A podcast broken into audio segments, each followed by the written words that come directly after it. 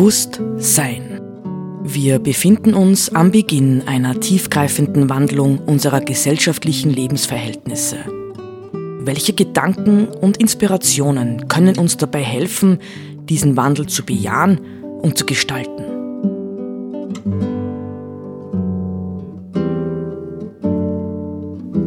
Eine Sendung von Roland Steidl.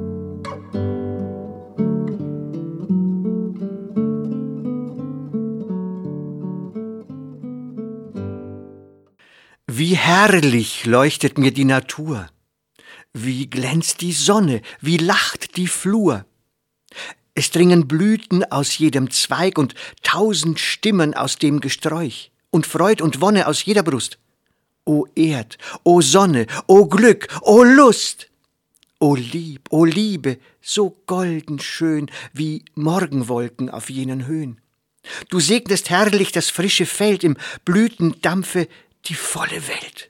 O Mädchen, Mädchen, wie lieb ich dich, wie blinkt dein Auge, wie liebst du mich. So liebt die Lerche Gesang und Luft und Morgenblumen den Himmelsduft. Wie ich dich liebe, mit warmem Blut, die du mir Jugend und Freud und Mut zu neuen Liedern und Tänzen gibst, sei ewig glücklich, wie du mich liebst. Wir beginnen den Mai mit einem Gedicht. Nachdem nahezu jedes Gedicht, das in äh, Mitteleuropa zitiert wird, von Johann Wolfgang von Goethe ist, so sage ich gleich, dieses ist es auch. Johann Wolfgang von Goethe, Maifest heißt es. Ähm, der Mai, so könnten wir sagen, ist traditionell der Monat der Hochzeit des Aufblühens der Natur, weswegen ja wahrscheinlich auch viele Menschen liebend gern im Mai heiraten. Ja, Hochzeit, Hochzeit, die Natur blüht auf. Ja, und die Menschen hatten zu allen Zeiten, ich denke im Grunde unterbewusst auch noch heute, ein ganz spezifisches Verhältnis zum Mai. Man denke auch zum Beispiel so an Volkslieder wie Der Mai, der Mai, der lustige Mai, der kommt herangerauschet. Ich ging in den Busch und brach mir einen Mai. Tadam, tam, tam, tam, tam, tam, tam, taram. Also, also singen kann ich auch ein bisschen. Ähm, also der Monat in dem die Lebensgeister aufwachen. Man könnte auch sagen, der Monat der Freude, der Freude am Leben. Natürlich, und das merken wir natürlich bei Goethe ganz stark, ähm, der Monat der Natur, die Natur entwickelt sich nicht. Jeder, der ähm, im Mai in die Natur hinausgeht, wird sehen, die Blätter kommen heraus, äh, noch als junge Triebe teilweise, mh, die Blumen erblühen, äh, die, die Bäume, ja, die Obstbäume äh, haben ihre Blüten, wenn sie sie nicht schon hinter sich haben. Mh, und die alten Kelten feierten ja den 1. Mai ähm, als Sommer- und Lichtfest Beltane. Das war zugleich im Grunde genommen ähm, ein Fruchtbarkeitsfest. Ja, da gab es auch äh, Sitten, die für manche heutige vielleicht sehr angenehm wären, aber für moralisch Denkende nicht unbedingt so sehr. Also es durfte jeder mit jedem in den Äckern schlafen. So wird es berichtet, nicht? Also die äh, sexuelle Lust des Menschen hat gewissermaßen die Natur und ihre Lust am Erblühen verstärkt. Ja? Oder umgekehrt, die Naturlust hat die Lust des Menschen ähm, äh, verstärkt und ähm, äh, sichtbar gemacht. Interessant ist nicht in diesem Zusammenhang, wenn wir schon so von, von dem Umfeld des Mai reden, dass der 1. Mai, der eigentlich das alte Lichtfest Beltane war, heute der Tag der Arbeit ist. Das Glück ist aber dabei, dass am Tag der Arbeit nicht gearbeitet werden muss.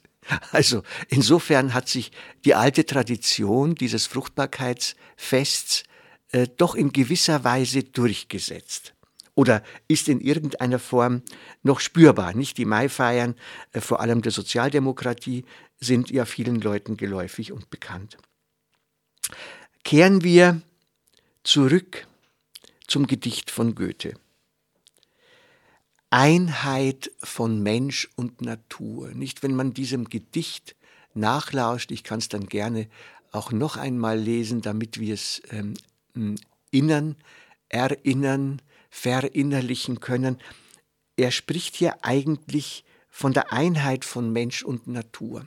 Und natürlich, und das hat durchaus dann wieder einen Bezug zum Beltane-Fest, könnte man auch sagen, es ist für ihn auch eine Liebeserfahrung, nicht?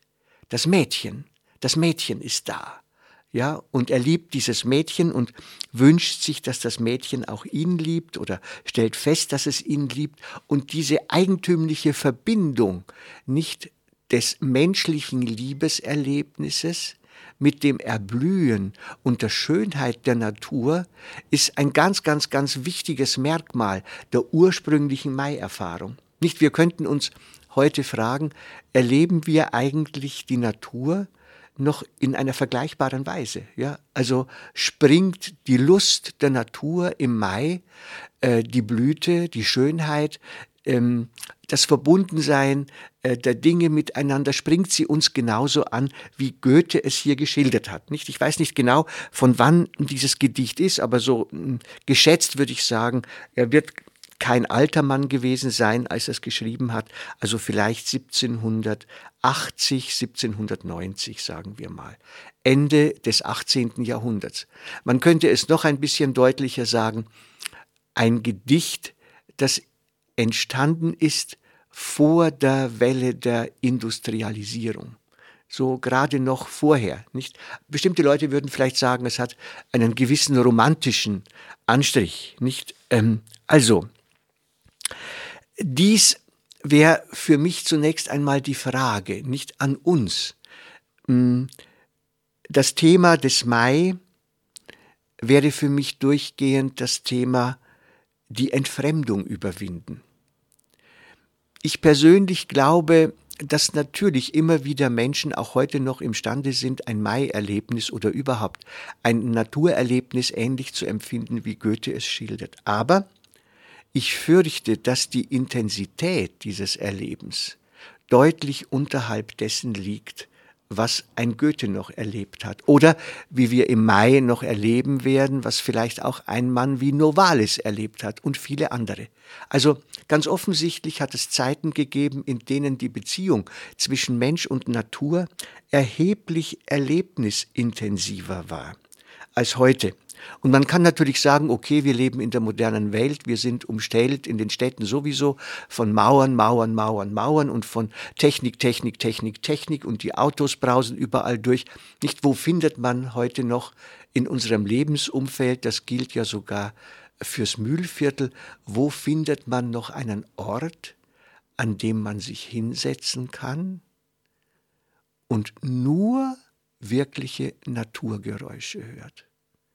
Meistens brummt unter der Woche auf jeden Fall irgendwo ein Traktor, ein Auto, ein Motorrad äh, herum oder äh, sonst wie etwas oder, oder Radlfahrer, die laut miteinander reden oder ein Flugzeug überquert uns oder wie auch immer. Das heißt also die ähm, Erfahrung eines unmittelbaren, unverstellten, ungestörten Zugangs zur Natur, wo wir sagen, oh, hör mal, wie die Vögel schön zwitschern, nicht? Oder hör, wie der Bach rauscht, an dem wir sitzen. Oder sieh dort vorne die Rehe, nicht auf der Wiese, wie sie äsen, wie sie grasen. Nicht? Wo, wo erleben wir das? Wir können es erleben, aber die Frage ist, ob uns solche Erfahrungen und Erlebnisse tatsächlich im Herzen berühren. Ja? Berühren sie uns? Werden wir still äh, vor Freude, werden wir still vor Staunen, nicht Staunen. Der Anfang der Philosophie nebstbei, hm, das hat, glaube ich, schon Platon gesagt und Karl Jaspers hat es im vorigen Jahrhundert wieder aufgegriffen. Der Anfang der Philosophie ist das Staunen. Ja? Staunen wir noch über die Dinge? Na, wir staunen wahrscheinlich heute mehr darüber, was mein neues Smartphone alles kann. Ja? Kann sein. Nicht? Aber dieses, dieses Thema ähm, des Verhältnisses des Menschen zur Natur. Ich möchte dem gegenüberstellen zum Abschluss ähm, ein anderes Gedicht, das dürfte aus den 80er Jahren sein, ein Gedicht von Elke Oertgen, Erde.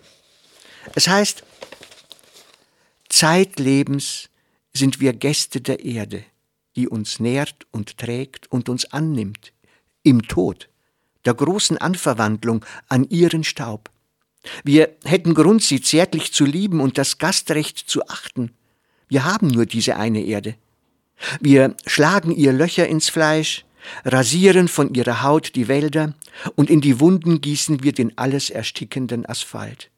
Wir, Herren der Erde, Räuber mit Wegwerflaunen, plündern sie aus, über und unter Tag, Schatzgräber ohne Maß.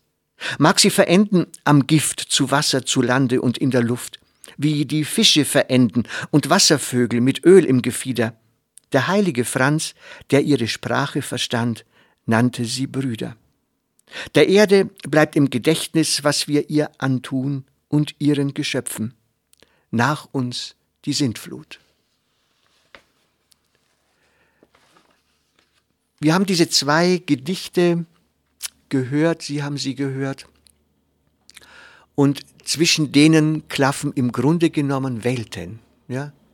Unsere moderne, ich will jetzt nicht sagen unbedingt Erfahrung, sondern Reflexion über das Verhältnis von äh, Mensch und Natur und die in Goethes Gedicht zum Ausdruck kommende unmittelbare Lust und Freude, Anteilnahme, Einheit geradezu mit der Natur. Und ich denke, es ist für uns ganz, ganz, ganz, ganz wichtig, äh, uns Klarheit zu schaffen über unser persönliches Verhältnis. Ähm, der Begriff der Mutter Erde, ja, den ja die Ökobewegung seit Jahrzehnten mittlerweile im Munde führt, äh, ist tatsächlich ein guter Leitbegriff. Ich halte ihn für einen sehr guten Leitbegriff. Ähm, die Frage ist allerdings nicht, welche Muttererfahrung hat jeder von uns nicht. Vielleicht, es gibt ja auch destruktive Muttererfahrungen im Leben mancher Menschen, aber dieses äh, Bild, da ist etwas Großes, das uns umgreift, das uns nährt, ja, das uns unendlich viel schenkt und gibt. Auch ganz, ganz, ganz, ganz viele Erfahrungen, schöne Erfahrungen, aber das uns letztendlich, und das ist natürlich die Schattenseite, die wir Menschen in der technischen Entwicklung, technisch-wissenschaftlichen Entwicklung gern überwunden hätten, äh, wir kehren auch, und da hat Elke Oertgen einfach recht, wir kehren auch zurück in den Staub. Das heißt, wenn wir hier auf dieser Erde leben, dann ist damit zwingend verbunden, dass wir auch sterben werden.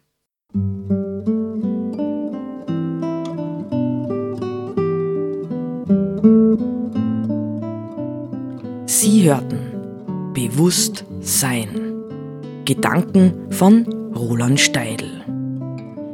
Musik zur Sendung stammt von Johann Sebastian Bach. Interpretiert von Harald Simada. Diese Sendereihe steht auch als Podcast in unserem Online-Archiv zur Verfügung.